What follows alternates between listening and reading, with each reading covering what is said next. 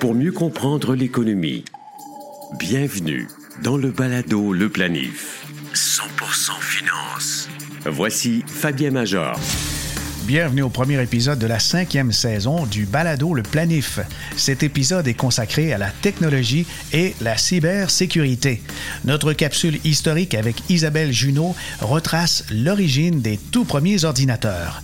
Les vedettes de l'investissement de 2020 sont technologiques, bien sûr, mais ils tirent la patte en 2021.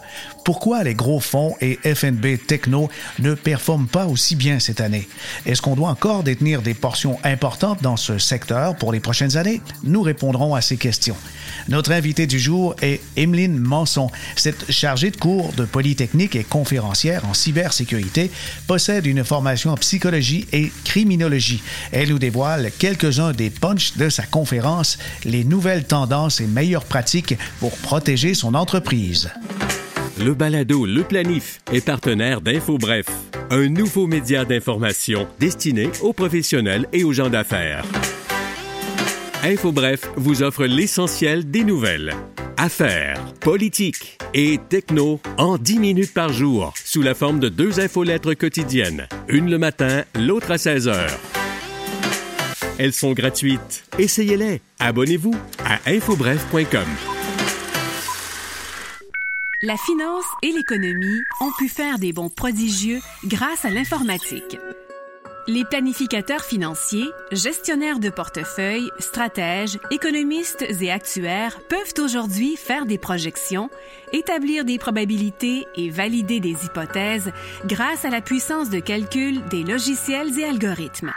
En excluant les premiers dispositifs simples comme le boulier, il faut attendre le 17e siècle pour voir apparaître les bases de l'informatique moderne. Le scientifique français Blaise Pascal inventa une machine capable d'effectuer des opérations arithmétiques. La pascaline est considérée comme la première machine à calculer. En 1834, le Britannique Charles Babbage, s'inspirant des travaux de Pascal et des métiers à tisser, utilisa des cartes perforées pour concevoir une machine à calculer programmable.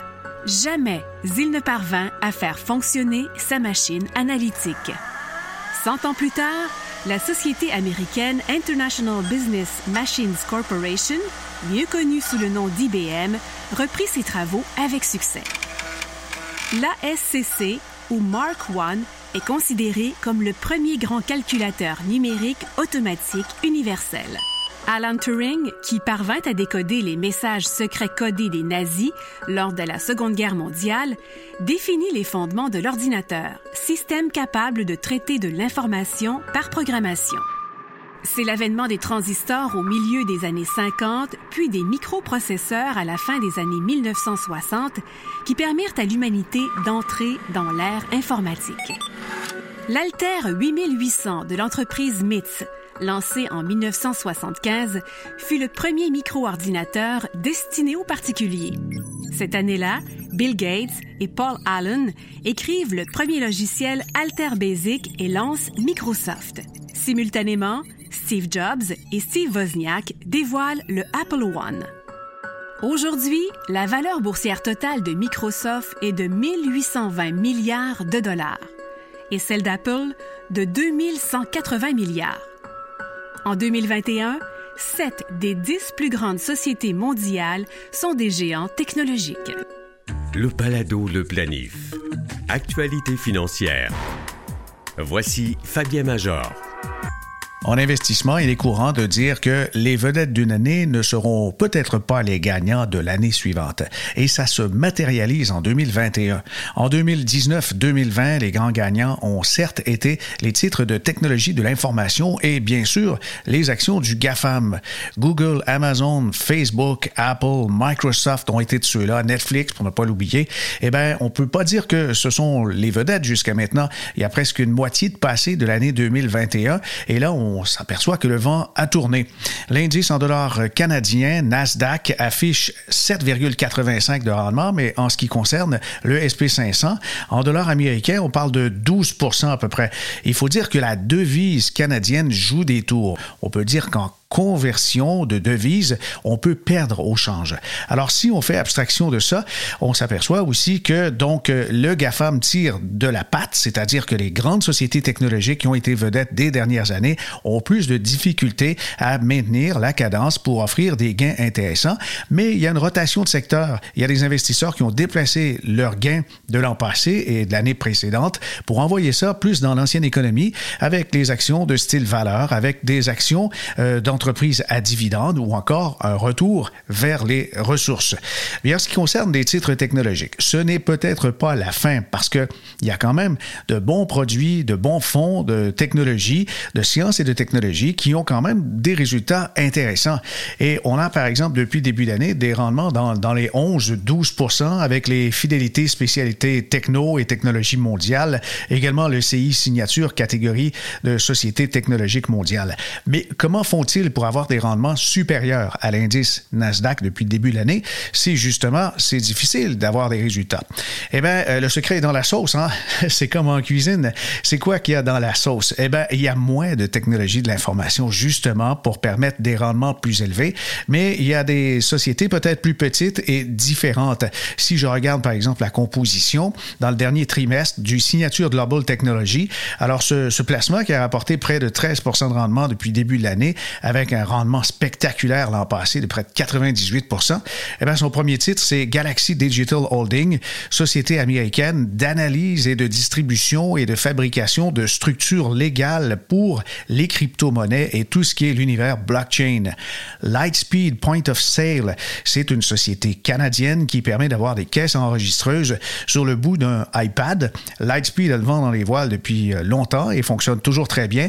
Mediatek, Lyft, la compagnie qui fait euh, concurrence à Uber, mais ils ont aussi Uber dans leur alignement.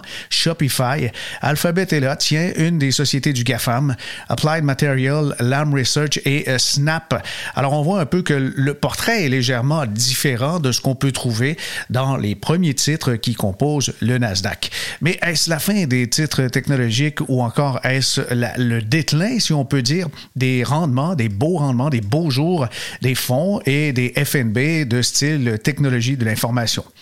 Peut-être pas.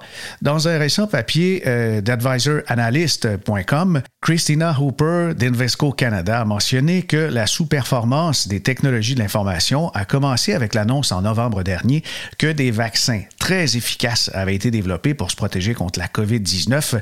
Et bien sûr, ils sont distribués chez nous. On n'a qu'à penser au Moderna ou au Pfizer. Alors, euh, ces vaccins ont changé la donne. Une évolution critique a amené le marché boursier à anticiper une très forte reprise économique.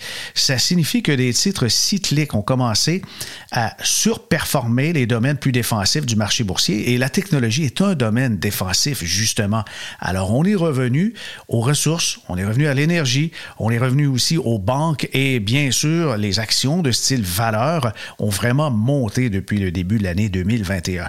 Et ensuite, au premier trimestre de 2021, toujours, le rendement du bon du Trésor américain à 10 ans a augmenté rapidement. Et ça, ça a eu un impact négatif sur les actions à valorisation plus élevée. Quand les actions sont déjà chères, évidemment, on empoche les profits. Alors, on craint aussi que certaines entreprises technologiques ne soient euh, soumises à une réglementation gouvernementale plus lourde. Alors, bon, euh, la technologie, est-ce que c'est encore bon sur le long terme? Probablement, parce que la saison des résultats au premier trimestre est presque terminée.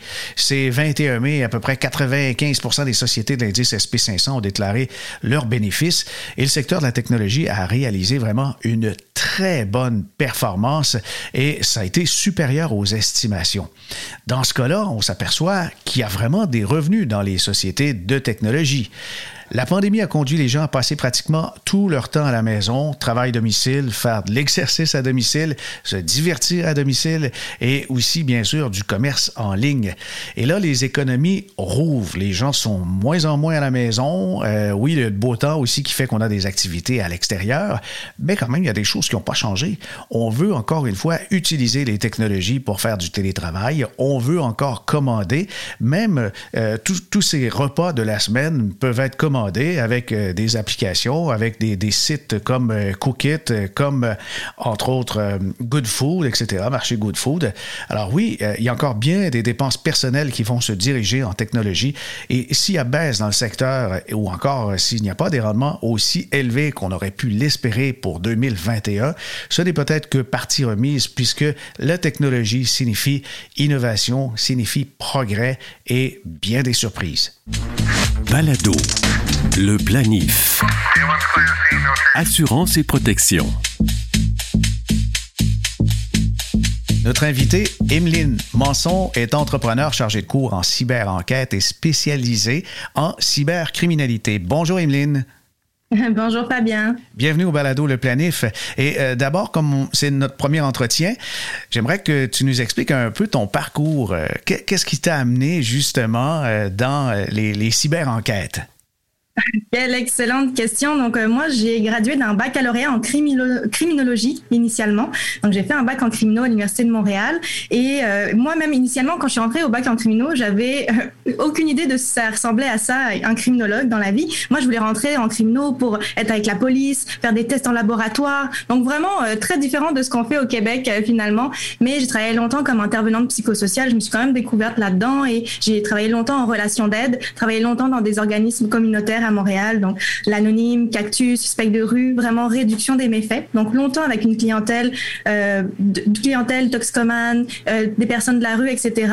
Et j'ai refait un virage à un moment donné. J'ai été chercher un certificat en cyber-enquête à Polytechnique Montréal parce que durant mon cursus en criminaux, on n'avait aucunement parlé de la criminalité sur Internet. On avait parlé de cyberdépendance. C'est le seul moment où le mot cyber était venu. Donc avec le certificat en cyber-enquête, j'ai vraiment été me chercher des outils et ça m'a ouvert euh, d'autres portes. Donc, je suis maintenant dans le domaine bancaire où est-ce que je fais, je, je, je suis analyste, j'enquête sur euh, des incidents de fraude interne, fraude externe dans le domaine bancaire. Donc, qu'est-ce qui m'a amené vers la cyber en particulier, c'est la curiosité, c'est de me dire c'est tellement d'actualité, il se passe tellement de choses. Moi, j'ai fait le certificat en 2018, donc c'était même avant Desjardins, avant tout ça, mais déjà j'avais de l'intérêt à me dire il y a vraiment quelque chose à faire. Puis il y a tellement de personnes qui sont victimes, que ce soit mes proches, que ce soit en ligne, ce qu'on peut voir, faut vraiment faire quelque chose. Donc voilà un petit peu, et ça m'a tellement passionné que maintenant j'enseigne même au certificat en cyber-enquête à Polytechnique. Je donne deux cours, euh, introduction à la cybercriminalité et les communications internet. Donc voilà plein de chapeaux, plein de projets qui s'en viennent, une entreprise qui est en cours de démarrage. Bref, euh, la, cyber, j'en mange à tous les jours. Et puis, je comprends donc euh, d'évoluer dans le monde bancaire, ça t'a amené aussi à faire une formation dans le domaine des valeurs mobilières. Oui, oui, absolument. J'ai fait mon CCVM euh, il y a bientôt un an maintenant. Je suis une personne très curieuse. Hein. Je suis très curieuse, donc j'aime ça ajouter des cordes euh, dans, dans, dans, ma petite boîte à outils. Et oui, j'ai fait mon cours euh, sur les valeurs mobilières, effectivement, en plein Covid. Alors, CCVM, c'est le cours canadien de valeurs mobilières. Et ce qui est assez hallucinant, c'est que ça se fait avec Canadian Securities Institute, donc CSI. Et ton parcours fait penser aussi aux émissions CSI, la, la série d'émissions sur les enquête euh, criminelle. Ouais, euh, ben, on revient à mes premiers amours, finalement, à ceux là où est-ce que je voulais m'en aller initialement, mais c'est inconscient. C'est mon inconscient qui a travaillé là-dessus. Oui, oui, il, a, travaillé fort. Mais avoir ce parcours, euh, moi, j'ai un mot qui me vient en tête. On, va dire, les Québécois, une bébite rare. Une bébite mm. rare pour montrer, peut-être, pour démontrer que quelqu'un a un parcours atypique. Alors, on est très chanceux de, t'avoir avec nous aujourd'hui, Emeline. Et la, la, la cybercriminalité, je dirais que dans le passé, en planification financière, on, survolait le sujet. On disait aux gens, faut avoir une hygiène numérique euh, irréprochable ou presque, parce qu'il y a toujours des failles et euh, les fraudeurs, les pirates vont, vont s'immiscer. Mais la pandémie a fait que les gens maintenant gèrent leurs finances personnelles à travers des outils technologiques, avec le téléphone intelligent, avec la tablette, avec l'ordinateur. Et euh, surtout chez les plus âgés, on, on, ne veut pas les voir nécessairement en succursale de crainte de les contaminer et eux aussi ont crainte de se présenter en succursale. Alors, ça, ça demande des changements de comportement. J'imagine, Evelyne, ça a été euh, une année importante, 2020-2021, euh, euh, l'avenue de la pandémie dans votre domaine? Oui, beaucoup, beaucoup d'adaptations, que ce soit tant, oui, au niveau de la population en général, au niveau des clients, mais au niveau des employés aussi. Hein, si on pense à des, des, firmes justement de courtiers ou des conseillers en sécurité financière, mais eux aussi n'avaient pas nécessairement l'habitude de travailler de la maison. Donc, ça implique de mettre en place des outils et au-delà de mettre en place ces outils-là, il faut les utiliser convenablement et les sécuriser comme il faut. Donc, oui, des gros, grosses adaptations. Alors, parmi les outils, si on peut euh, tomber un peu dans, le technique, là, euh, qu'est-ce que des gens qui naviguent sur Internet de manière quotidienne doivent surveiller? Parce que les pirates s'adaptent aussi très vite, hein?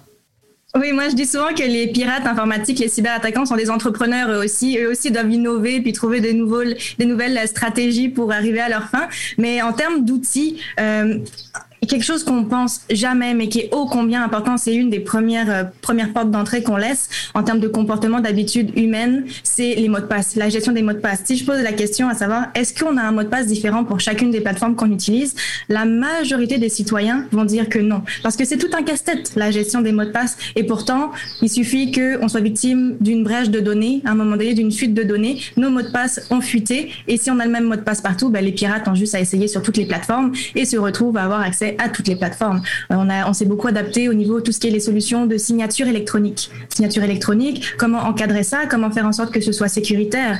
Euh, au niveau euh, de certains dossiers, où est-ce qu'on avait beaucoup de dossiers papier, nos clients nous donnaient, je sais pas, des, justement des baux, des relevés de comptes, peu importe. Mais là, maintenant qu'on est électronique, on peut pas envoyer ça simplement par courriel. Il faut des outils pour envoyer ça dans une espèce de voûte que ce soit sécuritaire. Donc, plein d'outils, plein d'adaptations vraiment nécessaires, que ce soit tant au niveau de l'utilisateur, au niveau des citoyens en général. Je, t'arrête un peu parce que ça, va vite. Dans les courriels, les fichiers attachés, ben on sait que c'est souvent une porte d'entrée, même euh, avec euh, le phénomène de rançon. Là. Mais mm-hmm. les, fichiers attachés, donc euh, tu recommandes d'utiliser par exemple une, voûte dans le cloud. On, dépose des, des, documents et avec un mot de passe, on permet d'y accéder? Ah oui, certainement, parce que en fait, ce qui arrive avec les courriels, c'est que si le courriel que j'envoie n'est pas chiffré, donc là, je rentre dans peut-être quelque chose un peu technique, mais le chiffrement, c'est quoi? C'est si une personne intercepte mon message, intercepte mon courriel, elle va être capable de l'intercepter, mais elle, elle, verra pas le contenu en clair. Ça va être illisible, ça va être du code, ça va être du charabia. Donc nous, idéalement, on veut que ce qu'on envoie soit chiffré, bien entendu, pour que si une personne l'intercepte, ne soit pas en mesure d'avoir l'information, ne soit pas en mesure d'avoir mon numéro de compte ou mon adresse complète à la maison, par exemple. Donc, si on envoie de l'information sensible par courriel et que ce n'est pas chiffré, ben à ce moment-là, les pirates vont avoir accès à l'information. Tandis que, comme vous dites, en envoyant, en donnant accès à un client l'accès à une voûte, l'accès à un drive, l'accès à un info nuagique, à ce moment-là, c'est beaucoup plus sécuritaire. D'autant plus si, comme vous le dites, on le protège par un mot de passe et encore doublement si on active ce qu'on appelle le double facteur d'authentification. C'est-à-dire que mon client, en plus de mettre son mot de passe, devra authentifier que c'est bel et bien lui qui est derrière l'écran en recevant un texto sur son téléphone et en indiquant quel est le code par texto qu'il a reçu. C'est ça le double facteur d'authentification. OK. Et le double facteur, est-ce qu'il réussit quand même à se faire pirater puisque là, ça commence à devenir très, très courant, mais il y a encore des craintes, là? Oui, je dirais que euh, la faille au niveau du double facteur d'authentification, c'est beaucoup via le SMS parce que via le SMS, on a un stratagème qui s'appelle le SIM swap. Donc, euh, où est-ce que justement on va pirater, on va pirater la carte SIM, on va appeler le fournisseur d'accès euh, téléphonique. Donc, par exemple, je suis un fraudeur, j'appelle Vidéotron et je me fais passer pour quelqu'un je change, je, me fais livrer une nouvelle carte SIM pour le numéro en question et à ce moment-là, si j'ai le numéro de la personne, je reçois ces textos. Donc je suis en mesure d'accéder. Donc oui, le, le, texto est un petit peu problématique. Il y a des failles. L'idéal, c'est plus une application génératrice de code, donc Google Authenticator, LastPass Authenticator. Il y en a vraiment plusieurs qui sont assez bien connus et réputés. Donc ça, c'est l'idéal parce que c'est relié vraiment à mon appareil physique et non, ça ne passe pas par le système, par euh, le réseau GSM. Mais moi, mon point de vue, c'est qu'on est mieux d'avoir une authentification par texto que rien d'avoir du tout. Et d'autant plus que euh, les banques, par exemple, vont offrir uniquement pour le moment des authentifications par texto. Donc c'est toujours mieux que rien du tout. Ah oui, oui, je comprends. C'est comme autrefois euh, se balader avec une pile de billets, puis les, promener comme ça, euh, comme un éventail dans le visage des, des, des, gens dans un bar. Non, c'est pas recommandable. Au mieux, mettez ça dans vos poches. Mais aujourd'hui, donc, c'est un peu ça. Hein? Il y a des comportements avec l'argent physique qu'on a et ce sont devenus des réflexes. On n'apporte pas tout son argent comptant dans ses poches. Quand on se balade, quand on va en camping, on, ne fait pas ça. On retire le minimum. Euh, si on se fait voler, ben on va perdre 40 dollars. Il y a des comportements comme ça et euh, je crois que ce qui est convenu maintenant, c'est qu'on appelle ça l'hygiène numérique. Mm-hmm. Et il y, a le mot de passe. On a parlé du mot de passe. On a parlé aussi idéalement de ne pas envoyer de fichiers attachés sensibles avec des informations personnelles. On les dépose dans une voûte sécurisée avec mot de passe. On essaie d'utiliser des outils qui envoient donc euh, le, deux facteurs, double facteur euh, mm-hmm. d'authentification. Et quel autre comportement euh, tu crois que, qui sont courants mais qui devraient certainement être corrigés? Hum, une chose qui me vient en tête spontanément, c'est au niveau des sauvegardes les sauvegardes est un élément extrêmement important. Surtout, vous avez mentionné tout à l'heure les rançons, les rançons logicielles qui sont de plus en plus populaires. Ben, qu'est-ce qui arrive si euh, je me fais chiffrer justement toutes mes données sur mon ordinateur? Donc, je me réveille un matin, puis là, le contenu de mon ordinateur est chiffré, donc je peux pas y accéder. On me demande un mot de passe. J'ai un message d'erreur, un message. mettez-vous dans, dans ce pot-là, un message rouge à l'écran, puis là c'est la panique. Puis j'ai un rendez-vous à 9 h avec un client, puis tout est chiffré. On veut pas vivre ça. Donc l'idée derrière, c'est de faire des sauvegardes. Et hum, par sauvegarde, on n'entend pas une seule sauvegarde. Euh, idéalement, il faudrait avoir plus d'une sauvegarde. Donc oui, une sauvegarde euh, sur le cloud, sur l'info nuagique peut-être, mais aussi penser à une bonne vieille sauvegarde physique, un disque dur externe, un disque dur externe et une troisième sauvegarde, pourquoi pas à l'extérieur du bureau. Donc avoir une, une, sauvegarde également, je sais pas, dans, euh, chez, chez, nos parents, par exemple, même qui est chiffré, protégé par un mot de passe et tout, mais de façon à ce que si à la maison on passe au feu et que notre disque dur externe est là et qu'on n'a plus de données, on peut pas vivre ça non plus. Donc les sauvegardes à 300%, c'est vraiment quelque chose que je vois et qui vient nous sauver de, plein de, de de dommages, plein de, de, problématiques. Et si vous me le permettez, Fabien, j'aurais même envie de pendant qu'on parle des sauvegardes, de mettre en garde les personnes qui ont une unique sauvegarde sur le cloud, sur un info nuagique, donc OneDrive, euh, Google Drive, etc. Imaginons, j'ai eu justement une cliente qui me disait, oui, moi, je suis John de la formation et j'ai mon, mon j'ai mes sauvegardes uniquement sur Google Drive. Je dis très bien. Qu'est-ce qui arrive demain matin si Google se fait pirater? Donc tu n'es pas la cible de l'attaque, mais Google se fait pirater et eux, pendant qu'ils rushent à essayer de récupérer leurs données, à remettre leur système en place, ça peut durer une semaine, deux semaines, un mois. Et durant tout ce temps-là, tu n'as plus accès à tes données. Est-ce que ça veut dire que tu ne peux pas travailler? Est-ce que ton activité est en arrêt pendant une semaine? Là, si la réponse est oui, c'est très problématique. Donc faire plus qu'une sauvegarde. Ah oui, d'accord. Effectivement, parce que là, les rançons, il n'y a pas une journée qui passe. On entend parler de ça euh, le, pipeline américain euh, qui, qui s'est fait euh, carrément stopper, les opérations ne fonctionnaient plus. On a entendu finalement, le chat est sorti du sac, c'est 4,4 millions de dollars qui ont été versés aux, aux pirates, enfin, on peut dire même des prédateurs, et puis les versements se sont faits évidemment encore là en crypto-monnaie, on peut pas retracer, c'est carrément anonyme. Alors, euh, ça, se fait aussi à plus petite échelle. Pas besoin d'avoir un, pipeline. Hein. Euh, des fois, une, petite, une micro-entreprise peut se faire comme ça, euh, hacker et saisir ses activités informatiques. Oui, à 100%. Et c'est un peu une fausse croyance que j'essaye de déconstruire dans mon entourage, à dire que, oh, moi, je suis trop petit pour me faire pirater, j'intéresse pas les pirates. Mais c'est faux parce que il y a deux types d'attaques. Il y a les attaques aléatoires dans un premier temps, où est-ce que c'est un petit peu comme l'hameçonnage. Je reçois un courriel, mais c'est pas moi l'unique personne à recevoir ce courriel. On est une panoplie d'autres utilisateurs à recevoir ce courriel. Donc, de façon aléatoire, on regarde pas si vous êtes un travailleur autonome, on regarde pas si vous êtes un haut dirigeant, on envoie et c'est tout. Donc, déjà, il y a ça. Et puisque si on est plus petit, on a peut-être moins de moyens, pour se protéger, on est peut-être dans les premières victimes en place, mais il y a aussi l'autre volet des attaques qui vont être ciblées. Et pourquoi des attaquants vont me cibler si je suis travailleur autonome, si je suis une petite entreprise? Parce que je fais probablement affaire avec d'autres grandes entreprises. Donc je suis une porte d'entrée idéale pour aller chercher les failles chez moi, qui sont peut-être un petit peu plus faciles à, euh, à exploiter, pour ensuite aller chercher les plus gros. On sait que les outils technologiques maintenant euh, sont, quand même très démocratisés et puis c'est très abordable. S'acheter un, petit ordinateur portable, on peut trouver ça aux alentours de, 500 dollars. C'est sûr que l'application, pour ce qui est de la bureautique, euh, là, on a des marques, on a euh, des configurations nécessaires qui sont peut-être plus onéreuses. Mais Emeline, irais-tu jusqu'à dire qu'on devrait travailler sur un, outil et avoir des loisirs sur un autre, carrément avoir deux, deux, deux outils, deux ordinateurs? Moi, dans un monde idéal, j'aurais tendance à dire oui. Les, les affaires professionnelles sur un appareil, les euh, affaires personnelles sur un autre. Après, effectivement, ça ne répond pas à la bourse de tout le monde. Donc, minimalement, ce que je vais conseiller, c'est d'avoir des sessions différentes sur son ordinateur. Donc, on peut se déconnecter d'une session pour euh, aller se connecter à une autre. Donc, déjà, ça, c'est une possibilité d'avoir sa session pro et sa session perso. De façon, de cette façon, les données ne sont pas mélangées. S'il se passe quelque chose avec une session, je perds pas ce qu'il y a sur l'autre et ainsi de suite. Donc, ça, c'est, ce serait déjà un, très bon comportement, oui. D'accord, d'accord.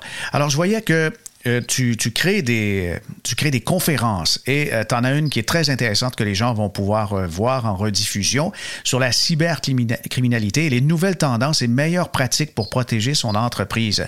Dans les recherches pour créer justement cette, cette formation, qu'est-ce que tu as découvert qui, toi, t'a étonné et que tu veux communiquer?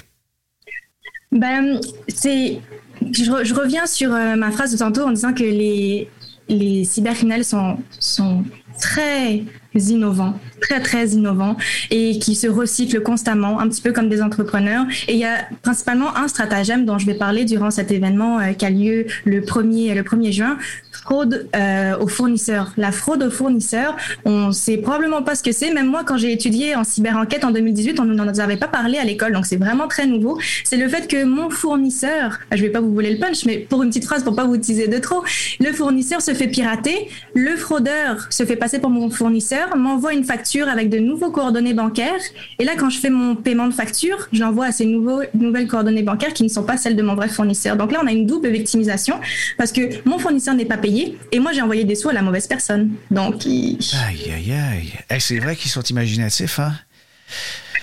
Il faut constamment se méfier. On, est obligé de se former et puis euh, s'adapter au fur et à mesure que la technologie évolue. Eh ben, il y a quelque chose de nouveau. C'est comme les virus dans la vraie vie. Hein? Il y a des mutants mm-hmm. là-dedans. Là. Exactement, exact. je suis passé à travers euh, le site web euh, et Emeline et puis euh, je regarde, c'est simple, c'est emdeveloppement.ca et dans les formations en ligne que vous offrez aux entrepreneurs ou même enfin les travailleurs autonomes de toutes sortes, eh ben ça, ça couvre large là. il y a des formations sur les réseaux sociaux, la navigation web, les mots de passe, les courriels, logiciels et applications, les données et sauvegardes comme on en a parlé mm-hmm. et dans les modes de paiement. Et ça, c'est le casse-tête. Il y a beaucoup, beaucoup de commerce en ligne qui, qui, se fait maintenant de plus en plus. Les gens sont méfiants. Qu'est-ce qu'on doit surveiller avant de, de procéder à des paiements en ligne? C'est une excellente question et tout dépend également du mode de paiement. Si c'est par carte de crédit, si je suis sur une plateforme et que je m'apprête à mettre mes numéros de carte de crédit, la première chose à s'assurer, c'est est-ce que c'est une plateforme de confiance? Est-ce que j'en ai entendu parler dans une publicité Facebook ou est-ce que c'est quelqu'un qui me l'a repéré et que c'est une plateforme à laquelle je peux avoir confiance? Est-ce que on a justement le protocole HTTPS Le HTTPS, qui est une version sécurisée du HTTP. Donc ça, c'est le petit qu'on voit à côté de notre URL. Est-ce que j'ai un HTTPS Est-ce que le site est sécurisé? Ça, ça veut pas dire fausse croyance aussi. J'en profite pour la déconstruire. Mhm. C'est pas parce que je mets mon numéro de carte de crédit sur un site web en HTTPS que je vais pas me faire frauder. Ça se peut que le fraudeur ait créé un site web frauduleux, ait payé pour le protocole HTTPS pour faire croire à ses victimes que c'est un site euh, légitime. Le HTTPS, ce que ça fait, ça revient à ce que je vous disais tout à l'heure par rapport au courriel. C'est de cette façon, quand j'envoie mes données, elles peuvent pas être interceptées. Ça va être chiffré. Ça va être sécurisé de cette façon-là. Donc, une personne qui euh, voudrait capter l'information verrait du texte chiffré et incompréhensible. Donc, c'est ce que ça fait le HTTPS, mais euh, ça ne nous sauve pas d'un site frauduleux, par exemple. Donc, non, il y a beaucoup de choses. Si je pense aux virements Interac, les virements Interac et leurs fameuses questions-réponses secrètes, qui ne sont pas des questions-réponses secrètes pour la plupart. C'est quel est le nom euh, de mon chat, quel est le nom? Tu sais, c'est de l'information. Ben oui, il y a, eu 22 publications avec la photo du chat, on le sait, qui s'appelle Loulou. exact, exact. Et ça, c'est très très problématique parce que moi qui travaille dans le domaine bancaire en ce moment, ben, ça arrive qu'on ait des clients qui, euh, qui soulèvent des éléments de fraude comme ça, mais la banque n'a aucune responsabilité. Ça a été intercepté, puis le mot de passe était évident. Donc à ce moment-là, il n'y a peut-être pas de remboursement pour le client. Et c'est ce que euh, les, les, gens vont avoir tendance à oublier, en dire, oh, mais je vais être protégé par la banque de toute façon. Ça aussi, c'est une fausse croyance. Pas nécessairement. Si la banque n'a aucune responsabilité là-dedans, ça se peut qu'elle refuse un remboursement d'une fraude. Donc, euh, il ne faut pas oublier il faut pas mettre de côté sa propre responsabilité et les bonnes habitudes. Bon, ben c'est un très bon conseil. En ce moment, euh, beaucoup achètent en fait par des particuliers, des sites comme Kijiji ou encore Marketplace avec Facebook, des objets et puis ils se font avoir là-dessus. Ils se font avoir par des virements bancaires ou encore ils payent pour des biens inexistants. Il y a du gros bon sens aussi hein, pour éviter des désastres. Mais c'est pas évident parce que si on pense justement à Kijiji puis aux annonces de location, on sait que l'immobilier c'est super chaud en ce moment. On sait que si je quitte mon logement pour en trouver un autre, parce que je sais pas, euh, mon, propriétaire fait des rénovations, je dois quitter, peu importe, et je cherche un autre logement, il y a très peu de choses sur le marché, ce qui fait en sorte qu'on va peut-être avoir tendance à accepter certaines choses qu'on ne devrait pas accepter, comme envoyer un premier mois de loyer sans avoir visité ces choses-là. Donc on est aussi tellement, il y a un marché tellement dans l'urgence qu'on va avoir des comportements un petit peu moins sécuritaires pour éviter de passer à côté d'une opportunité. Mais on a une chance sur deux que ça soit de la fraude ou non. Donc euh, oui, c'est très très problématique. Alors, premier conseil qu'on pourrait donner aux gens, c'est débutons par la méfiance et euh, hmm. avançons un petit pas peut-être euh, pour se sécuriser euh, là-dedans.